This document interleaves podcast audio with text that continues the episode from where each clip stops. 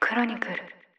おはようございます。7月10日日曜日、ニュースコネクトパーソナリティの野村貴文です。この番組では平日毎朝5分間で世界のメガトレンドがかかるニュースを解説しています。常日頃からお聞きいただきまして誠にありがとうございます。さて今日は日曜版ニュース小話を配信する日なんですけど、その前に一つこちらのニュースに触れざるを得ません。非常に残念でショッキングな出来事が起きてしまいました。8日金曜日に安倍晋三元首相が奈良市内で街頭演説中に男に銃で撃たれ亡くなりました。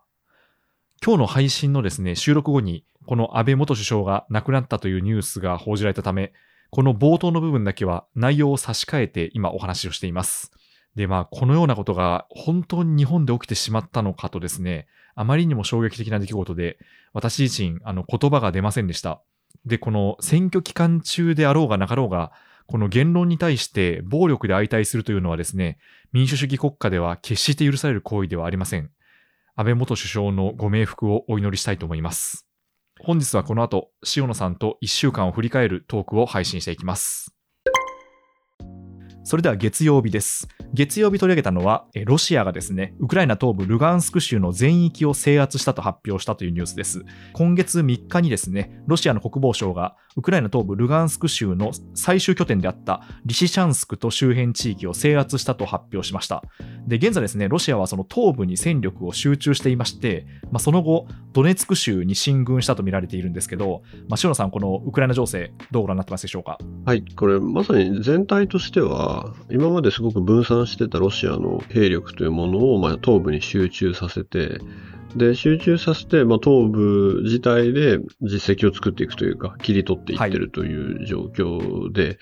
えで、まあ、ウクライナのレズニコフ国防相なんかも言っていたんですけども結局ほ本本来的なその兵力火力というものは、はい。ロシアは、まあ、ウクライナのまあ10倍はあるって言われていて、うん。まあ、それを一ところに集中されると、それはど,、はいどうしてもやっぱりウクライナ軍としては劣勢にならざるを得ないというところうんで、うんでこの前あの、いちょうど1週間ちょっと前ですかね、日本の,、まあ、あの安全保障のトップの研究者の方々と、あるカンファレンスであの一緒に登壇して話す機会がありまはしい、て、はい。ええそこでやっぱりあれですね、あの出てくる質問が、せこれは、この、ね、紛争、戦争っていつ終わりますかっていううんそうですよね。気質になり問ますよを、ね。ええみんな聞かれて、はいまあでも私もそうですけれども、皆さんやっぱり、あのまあ、もちろんわからないけれども、明日明後日に終わるというものではない、長くなるでだろうとはいいう印象でしたね。やっぱりじゃあ、その専門家の方々の間でも、あの長期戦、まあ、塩野さんもこのポッドキャストではおっしゃってましたけど、ええあの長期戦になるっていう共通見解ができつつあるってことですか。そうですね、そういう印象はあるのかなというところと、ある種、なんだろうな、学術的、安全保障的に、ま、真面目に言うと、じゃあ戦争が終わるって何なんだっていう、うんあのそれってうですねて停戦条約ですかはっいてなっちゃうじゃないですか。はい、ねそうするとあの、有名な話ですけどね、日本もちょっとロシアと停戦してないよってことになっちゃったりとか、そうですね。はい。えーいうところで、で、逆に言うと、多分ウクライナとしては本当、弾が尽きると終わっちゃうんですよね。うん。だから物何理も的に打てないですからそうね。ですね、抵抗できないっていうことが、だだから、まああの、武器をくれっていうふうにゼレンスキー大統領言ってると思うんですけども、はい。だからそそこがリアルですよね、もうね。そうですね。うんまあ、そうすると、ゼレンスキー大統領もずっとその西側諸国に対してあの支援を求めてますけど、まあ、それっていうのはもう本当に切実な問題で、支援が止まった瞬間にこれ以上戦えなくなってしまうってこそとうでですすよね、はい。で、うん実際に制圧されたところだと、まあ、ここでもあった、あのパスポートを配るだの、ええあの人々の住居を没収するだの始まってるんで、はいうん、えーそうですね。だからいや隣国が入ってきて侵攻して、そこを取られるってこういうことなんだっていうですね。ーそうですね。えー本当にこう現在進行形で何が起きるのかっていうのを我々は目撃してるってことですもんね。そうですね。で、なおかつ、ここまでのところのウクライナ、まあ、ウクライナだけが攻められてるんで、別にはい、ウクライナ側は攻め入っていないので、ウクライナえ側の経済的損失はもう14兆だから15兆と言われていて、ーはい、もうちょそっうでとすよ天ね文学的ですよね。うん、そうですね。それでは火曜日です。火曜日はスリランカもまた心配な状況になっています。あースリランカ来ましたね。えーはい。はい。 5日にですねスリランカのウィクラマシンハ首相がですね国の破産を宣言しました。でこれもですねこのポッドキャストで取り上げたことがあるんですけど、現在ですねもう非常にこう財政危機に陥っていまして、えーガソリンの備蓄がほぼ尽きた状態になっているということですね。はい。で、えーと首相はですね8月に IMF に対して債務再編計画を提出すると表明したということなんですけど、えこのースリランカの現在はどうご覧になってますでしょうか。いや、このスリランカのあの、あれ、ラジャパクサ大統領って、はいあの、ツイッターで、ロシアのプーチン大統領と話をしてよあのはい支援要請してるとか言っちゃってますよね、はい、言っちゃってますね。はい、それもびっくりしましたね。びっくりしますね。はい、いや、これあのね、日本からじゃあススリランカとか見て、あれどこ、どこにあったっけとか、遠い国ですねっていうことを、まあね、あの、すぐビビットにわかるってなかなかないと思うんですけども、はい。やっぱりあれなんですよね、プーチン氏に頼んじゃうとことかも、うんやっぱ独裁者って独裁者が好きなんですよね。そうですね。ラジャパクサ大統領もあれですもんね。あの、兄弟で大統領と首相をやってますもんね。えーで、独裁者がなんで良くないかっていうと、はい。独裁者の最終的な思いって、自分の権力維持以外ないじゃないですか。そうですね。はいえ。ーで権力維持したくなると結局自分のことを分かってくれるのってまた他の独裁者なんですよね。はいはいはい。そっか。もうええ国内には同じ目線で語れる人はいなくなるってことですね。そうなんですよね。で独裁者に頼んじゃってで民主主義国と仲良くできないんですよね。そうすると民主主義国だと、いやあなた独裁者だから民主的にやってよって言われるのも嫌ですし。はい。えーあとはまあ IMF とかもあのうんお金を貸してほしかったら、あの援助してほしかったら民主化してよってなるんで、はいはいはい。それがい嫌なんですよね。うんう。ん、だそういう意味では、あれなんですよ、あの、IMF の話とかも全然もう遅すぎてしまって、はい。もともと野党とか経済界とか、周りの人々っていうのは、まあ、ビジネスパーソンたちは、もう早く IMF に言えって言ってたんですよね、うん。債務問題っていうのを。はい。で、それを大統領だったり、中央銀行のトップなんかは、それはもうじ自分でやりますって言って、ずっとダラダラしてここですし、うんえ。ーで、やっぱり独裁者は独裁が好きなんで、頼ってたのも中国ですし、はい。で中国もこれあのよくあるか中国に貸し付けられて結局返せなくていろんなもの取られるっていわゆる債務の罠っていうのをよく言われていて、まあ、スリランカ典型ですねとあのなんでかっていうと、まあ、港を取られちゃったんで、うん。はい、ハンバントザ港っていう運営あの港の運営権取られちゃってるんでただそれも。もですね、あの別にじゃあそれで今までの債務のほとんどかって言ったら全然そんなことなくて、まあ、はい。言っても12割なんですよああ、そうなんですね。ええだから言うほど中国の影響じゃなくて、あそこちょっとそういう面白いポイントで、だどっちかというと、もうど独裁者の国の経営が下手って一言なんであ、すよそね。ういうことなんですね。そっえか。えだから、もう、あの、積もり積もってきた、あの、経済失勢とでも言うんですかね。ええええあええのそれが最後、この中国のあのこの借金によってこうとどめを刺されたっていうような感じなんですかね。うん、とどめ、まあ、一部そういう影響をななになっていて、あれですよ、だからもう下手な経営者なんですよ。うん、そうですね。で、独裁だと変えらんないじゃないですか。はい。そうですねこが本当に問題で、うん、で、スリランカ特有の問題っていうのは、はい、あの政治的トップもそうなんですけども、お坊さんが強いんですよね、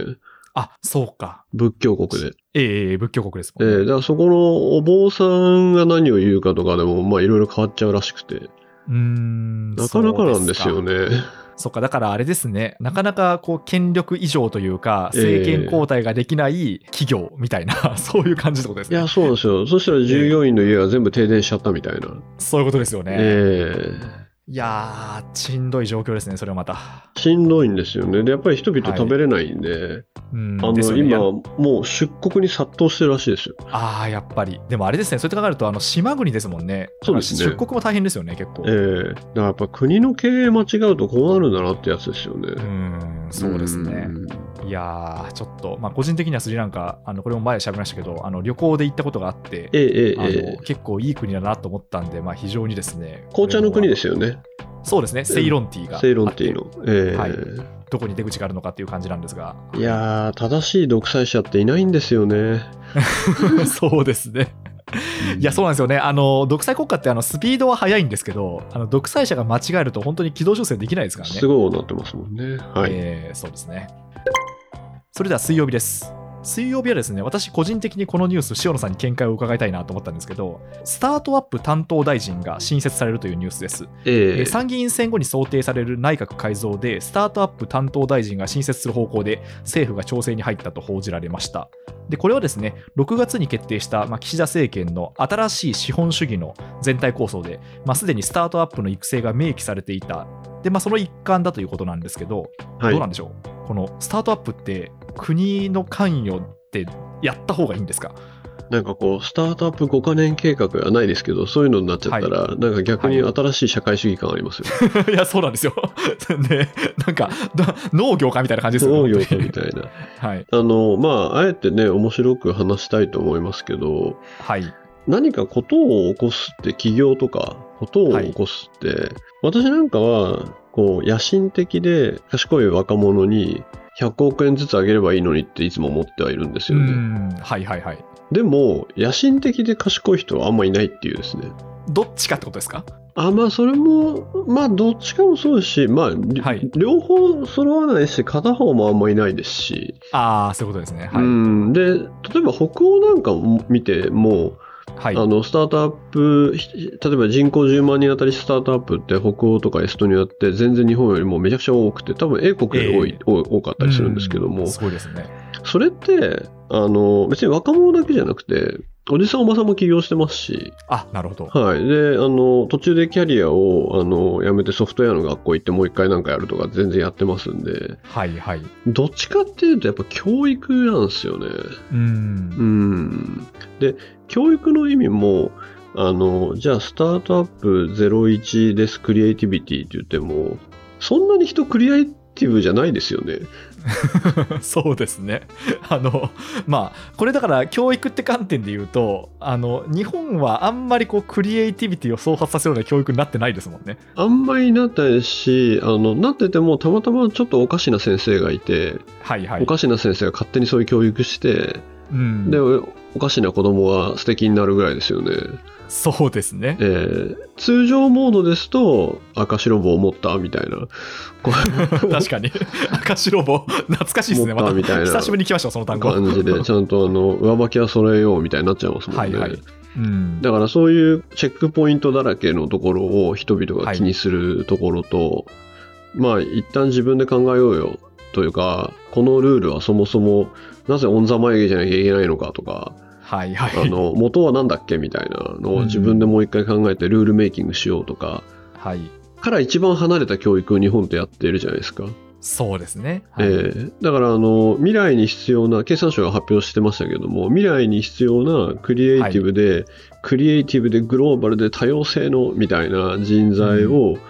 逆算してバックキャストした教育はしてないですよねそうですね。あの経産省のレポートも今週なんかすごく話題になってました話よ題にね。なってましたね、うんはいだからそうすると一番いいのは教育であったりとかあの教育の無償化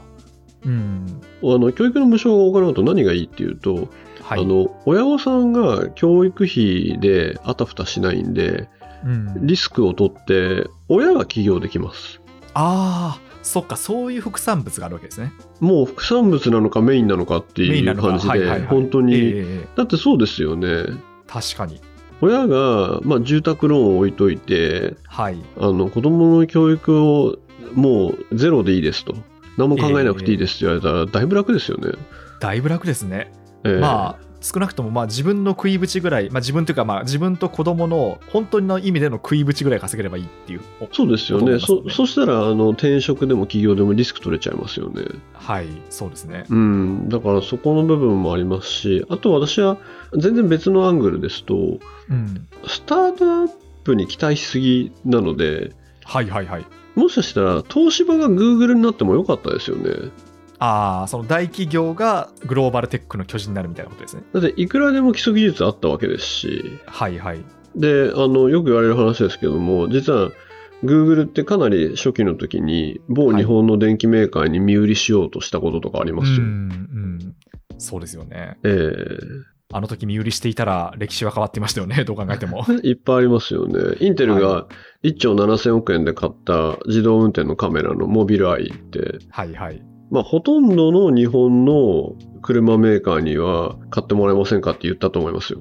うん、そうですよね。 あの、数百億円の頃そうに、ですよね数百億円の頃に。はいはい。いやー、逃したわけですね、それをやっぱり。まあ、アンドロイド50億円ですしね。 50億円で売りに出てたんですかそうです。なので、はい。どっちかっていうと見逃し三振系なので、そういうことですよね。うん。うん、急になんかスタートアップでそこからはい0が1になるっていうのにかけるっていうのは合理的ではないとは思いますね。あー、これはすごく重い言葉ですね。だから、スタートアップの方が、やっぱこう、確率すごく低いじゃないですか。 低いですね。もうなんか、綿密みたいな世界じゃないですか。はいはい。だからそれを育成するよりも、あの、今ある大きな企業の見逃し三振を、少なくともバットを振るようにした方が、 全然成功確率は高いんじゃないかってことですか。そうですね。またはそこの、うんおっしゃる通りで、そこの機能、またはそのセンス、はいまあ、ひ一言で言っちゃえば経営者のセンスが、ええ日本の大企業にあったら、まあ、はい20年前にあったら、またちょっと世界違いましたよね。そうですね。うん。いやー、失われた30年の一体主犯は誰なのかって話ですね、そうやって考えると。うんですし、やっぱりあの AI の第一人者の松尾豊先生が、はい。まあ Google と同じように、まあ、広告モデルで、アルゴリズムによって、まあ、広告、まあ、人々の検索の重みづけ、まあかまあ、一言で言うと Google ですけど、はい。まあ、そういう研究をやりたいっていういう話を、まあ、本当に数百万、数千万の研究費を取るために、ええ偉い先生たちの前でプレゼンしたら、はい。そんなくだらないものをやるなって言われた事件がありますからね。うん そうなんです か。はい。松尾先生が、その、まだ研究者としてキャリアの最初の頃ってこと最ですよ初のね頃ですね。あー、あれですね、ちょっと暗い気持ちになってきましたが、話を聞いてだから、だからちょっといろいろあると思いますし、あとはやっぱり、あと大きな要素は、ここ30年で考えると、やっぱはり技術的転換のパラダイムシフトが起きるところを捉まえないと大きくはなってないんですよね。はいはいはい。あまあ、簡単に言うとあの、PC がスマホになる瞬間とか、ええガラケーがスマホになる時とか、はい。あの大きく変わる時に乗っかれた人は大きくなってるじゃないですか。うん、そうですね。ええ逆にね、あの、インターネットエクスプローラーとかなくなっちゃったわけで。うん。ですし、例えばじゃあスマホみたいのも、みんなが一人一個身につけて歩いてるから、位置情報とか重要なわけで。だかはい。らやっぱりそこって転換期に何をするかですよね。うん、そうですね。うん。いやいや。まあ、ということで、見逃し三振からバットを振るという方向に変えていただきたいなと思うんですが、まあ、そんな中でですね、うんぜひ、 どうですかね、ちょっとスタートアップ支援、まあ、果たしてこうワークするんだろうかというところなんですけどね。うん。まだ大人の企業を促せる世界がいいですね。はいそうですね。いや、なんか、うんあの、塩野さんのお話伺ってると、確かに、あの、もうすでにお子さんとか、もう家庭がある方が、はい。そういうふうにチャレンジできる世界って素敵だなって思いますね。そう思いますね。まあ、あのね、あの、100年時代ですし、うん、あの、ライフシフトすべきであれば、そうですよね。ええおじさんおばさんシフトしたいですよね。うん、ちょっとだけ話そらしていいですかはいそうするともう教育はやっぱりもうあの何でしょうかね これは10代の人もそうだし例えば大人の学び直しで言ってもええもう外に出た方がいいんですかその海外の教育を受けた方がいいってことですかいや、そういうわけではないですね。そういうわけではないですか日本日本のやっぱり、あの、はい初等教育とかえは、まあ、世界最高峰だと思いますし、えうんうんうんだから、もう少し多様化してもよくて、まあ、なんかあの、1万人に1人ぐらいやっぱり天才はいるんで、ええその人たちがどんどん上に行けるシステムもいいですし、うん逆に4月生まれと3月生まれだと、早生まれ、遅生まれだと、はいまあ全然はっきり言って違いますよね、小学校まあの時1年間ぐらい発育が違いますもんね違いますよね。で、それっはていいろんなデータありますけど、勉強っていうものへのはい適用っていうのと、あとは、うんあの非常に残念なこと、やっぱり運動に対する、スポーツ運動に対する自う信んそうですよねがないがゆえに、まあ、ええ4月とか5月前の人の方がスポーツ得意になっちゃうとか、うんうんうんそういうマジックあるじゃないですか。はい、なんかあのスポーツ選手はあの4月、5月生まれが優位に多いらしいですね。優位に多いですよね。はい、で、勉強だってそういうとこあるんで、えーそうするとやっぱりインクルージョンしてないですよね。うん、確かに。だからそそこを踏まえた上で、まあ、あのももちろん90%パーセンタイルというか、90%、80%を、はい。あの、平均的に素晴らしい初等教育やるのはいいと思うんですけども、うやん。っぱり外れちゃう両、両側に外れちゃう人って出てくるんで、はい。その人たちを伸ばすであったり、救うであったりっていうのは、もうちょっと、なんだろうな、長い目でゆっくりやってもいいですよね。そうですね。ええいやーちょっとあの教育に関してはすみませんあの個人的な興味であの塩野さんに割と会うたびに聞いていたりするんですけどはいはいはいははい。い ちょっとそのネタもねあの今後も折を触れてやっていきたいと思いますはいそれでは木曜日です木曜日もこれもなかなか衝撃的なニュースだったんですけど中国えでえ10億人分の個人情報が流出した可能性があるというニュースです。えー先月30日にですね、あのハッカーと見られる人物が中国人10億人分の個人情報を入手したと主張しまして、でその情報を10ビットコイン、現在の価値にしておよそ2000数百万円相当で販売しているということですね。で、中国共産党はですね、現時点で正式なコメントは出していないんですが、ネット上でデータ漏洩というですね、ハッシュタグをブロックしていまして、まあ、ネット上での言論統制をしているという状況です。ええはい、ということで、こちらについてはどうご覧になりましたでしょうか。いや、これ話しましたね。話しましたね、この話。このしまし話、たよねあれ、前回だか前々回だかに、はい、例えばじゃあソフトウェアの脆弱性、はい Windows のぜ脆弱性とかはい。変えるんですよっていうはい、話してました前もんね。前回じゃないですか、前回確かあのサイバー攻撃の話をして、ええええええはいそうなんですよね。そういう話してて、まさにあの個人情報であったりとか、はい脆弱性とか、まあそのマーケットで、まあ、アンダーグラウンドのマーケットで売られちゃってて、はい、でそれが10億 人分2600万円って意外と安いですね。そうですね、 確かに、あの一人当たりに割ると、どんだけ安いんだって感じですもんね。安めだなっていう安めですね、はい。ところと、あとあの、まあつ、オンラインでつながっていて、どっかに保存されてれば、もういつかは出ますよね。そうですね、私も結構同じこと思いまして、はいやっぱりその一箇所に自分の全部のデータが固まってると、はい。まあ、もちろんその堅牢にセキュリティの堅牢さはあるんでしょうけどなんかの弾みで出るとすごいことになるんだなっていうふうに出思いまました、すね、よね、全然ね。で、なんかそういう、今となっては出るよな、みたいな話って、はイいンターネットが、まあ、90年代初めに出てきて、まあ、一般化していくときに、はいもうすでに結構言われてんですよね。うんプライバシーって絶対出ちゃうから、うんもう慣れるしかないとか、はいはい 結構初期の頃にみんなが明言してたことが全部起こってて、うんあとあの、今って VTuber 流行ってますけど、はいその人がもう誰なのか男性なのか女性なのかももうわからないじゃないですか。ええボイスチェンジャーやってたそうりですするから。ねすごい技術も発達しますからねだからインターネットの向こうが誰であるかわかんない、もしかしたら犬かもしれないみたいなのも出てきはいはいはたい当初から言われてますし。うん すごいですねやっぱりあれなんですね Web1.0 世代の方々が考えたことって大体実現してるんですねしてますよね。だからやっぱうんり SF なんだなって思います。ああそっか SF って大体考えたことって、あ起こるんだなって思っちゃうじゃないですうか。んうんうんうん、そっかやっぱりだから人類が想像したことっていうのは、まあ、これはその望ましくないこともあのええ含めてなんです含けめど、てやっぱ現実化していくってことですかね。現実化していきますよね。んうんでやっぱりそのこの個人情報10億人の個人情報なんかっていうのもはい、これあのちょっと今中国政府がどういうことになってるかちょっとわからないですけどもうん認めたくないですよね。はい、そうですねこの直後の会見だと、まあ、中国政府のスポークスマンがあの把握してないっていうようなコメントをしてましたけど、まあ、それは認めたくないですよね。そうですよね。でもアメリカはい多分集めてますよね。うん そうですね、絶対に集めてますよね。はい、ひょっとしたらあれですかね、その西側諸国のどこかの国がこの10ビットコインで買ってたりするんですか ね。いやだから全然買っちゃったと思いますよね。もうすでにお買っちゃ買いいまおした買い上げ済みなんじゃないかっていう。すでにですか。 えーで多分あの、はいうちも売ってるよっていうのがあの5ビットコインぐらいで売られてて全部フェイクっていうなるほど。まあ、もうあの何があの真偽か分かんないけど、もうとわりかあえずらもなういあの国の予算を使って買っちゃってるかもしれないってことですか。そうですねうんだからこの手のことって日本においてはあの、はい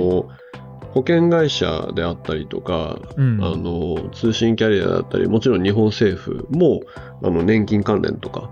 はい。あそこのだからシステム構築の SIR がアウトソーシングしてまたアウトソーシングしてみたいのをやると漏れちゃうんでうんやっぱそこ気をつけてるところなんですよね。ああ、そうなんですね。や安いからってこうあのアウトソーシングしてるともうそこが日本の手に及ばないとこまで行っちゃってる可能性があるんで、うんはい、そういうことですね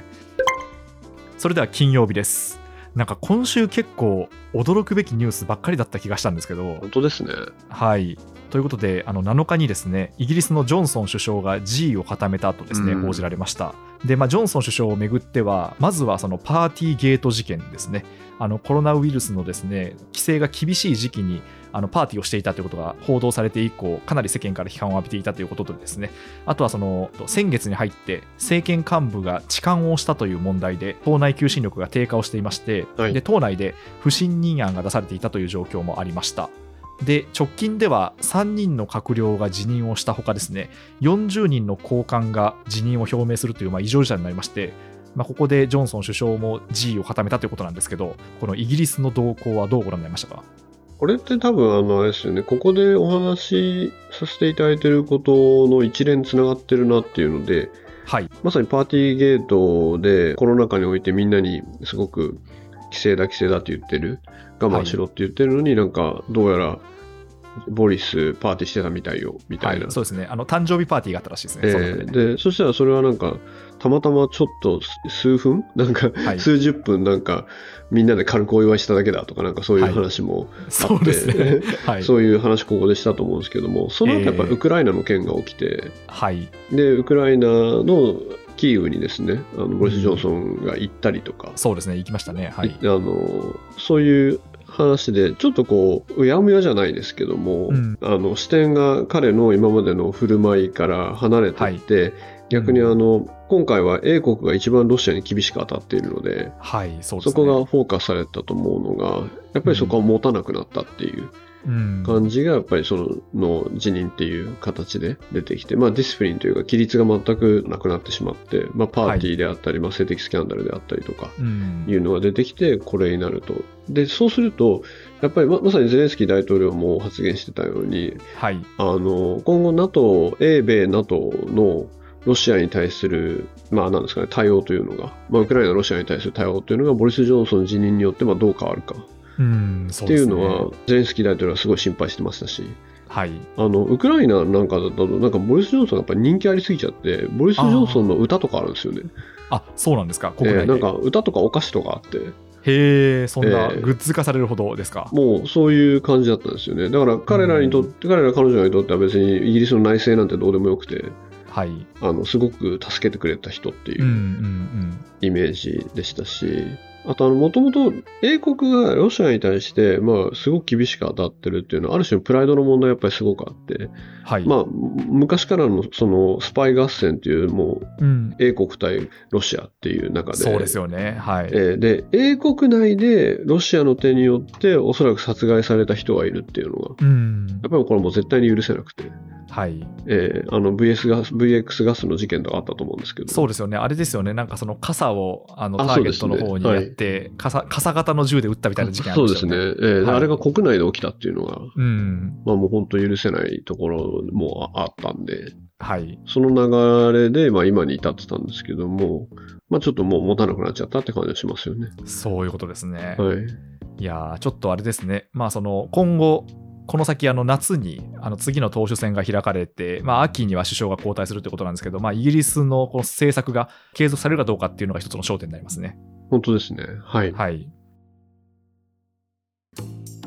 ということで、あの今週は特にいろいろなことがあったような気がしました。で、あとですね、は何いでしょうかね、ここでは取り上げなかったんですけど、この1週間前の土日は思い返してみると、au の通信障害で、えええ結え構日本え中が大騒ぎになってましたね。えなってましたね。はい、あれもあの記者会見でね、あの KDDI の高橋社長がはい。出ていらして、ですごい細かいことに社長が答えられるっていう、うん、そうですよ技ね。技術的なことも含めて、やっぱそれがやっぱあの意外とあの記者会見を見てた人の中では高評価でしたよね。そうですね。えーなんかあの、ツイッターのタイムラインも私追ってたんですけどえ、えええやっぱりむしろその au 止まってどうすんだって話よりも、あの高橋社長がすごいっていうコメントの方が目立ってたんですよね。やっぱりなんか時代だなと思いまして、まあ、これまでですと社長が分かってなくてうん。でまあトンチンカンの答えをしてしまったりとか、はい。特にやっぱり、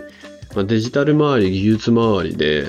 全然分かってないんだなってみんなが思われちゃうとうん。あのもうダメだっていう感じが何件かあったんではい。その後にまあ、自分の提供しているインフラそしてサービスっていうものを、うんあの社長が語れるっていうのは、はなんい。かもう必須条件になっちゃったんでしょうね。そうですね。うなん、か多分いろんな変化があるなと思っていてそれこそあの ABEMATV みたいなところで、ええあのもう記者会見が生中継されるじゃないですか。されますね最近は。ははいい、で最近でもともとも、まあ、あの記者会見の生中継ってあったんですけど最近その生中継のあの頻度も高くなっていてええだから本当にこう社長さんの説明の仕方っていうのが国民にダイレクトに届いちゃうなと思うんですよねえでしかもそれをツイッターで実況中継している人たちもいたえりすいるのでますねいますね。はい。だから本当に塩野さんがおっしゃる通り、あのじなんでしょうかねこう、部下が説明させますみたいなのとか、ええ自分の会社のプロダクトを分かっていない社長さんっていうのがどんどん厳しくなっていくなって思いましたね。なんかそういうスタンダードになった感じがしますよね。そうですね。ええでやっぱテックなんだなっていうか。うん、そうですね。うんそうなんですよね。でもあれじゃないですか、思いますね最近野村さん、あの街で声かけられたりしてないですか なんなんでですか、なんでですか。 いや、こう書店にね、顔が平積みされてたり ね、いや、もう、ポスタあれですー、ねはいポスターはあアイドル風味でね、はい映ってたりね。もう大変恐縮ですね、まあ、一応ちょっとお伝えしておくと、あの丸善丸の内さんというですね、すごい大型の書店さんに、 あの古典の深井さんと私が共著で出させていただいた本が今、平積みされてますんで、平積みですよね。そうですね、結構あの、自分もびっくりしました、あれは。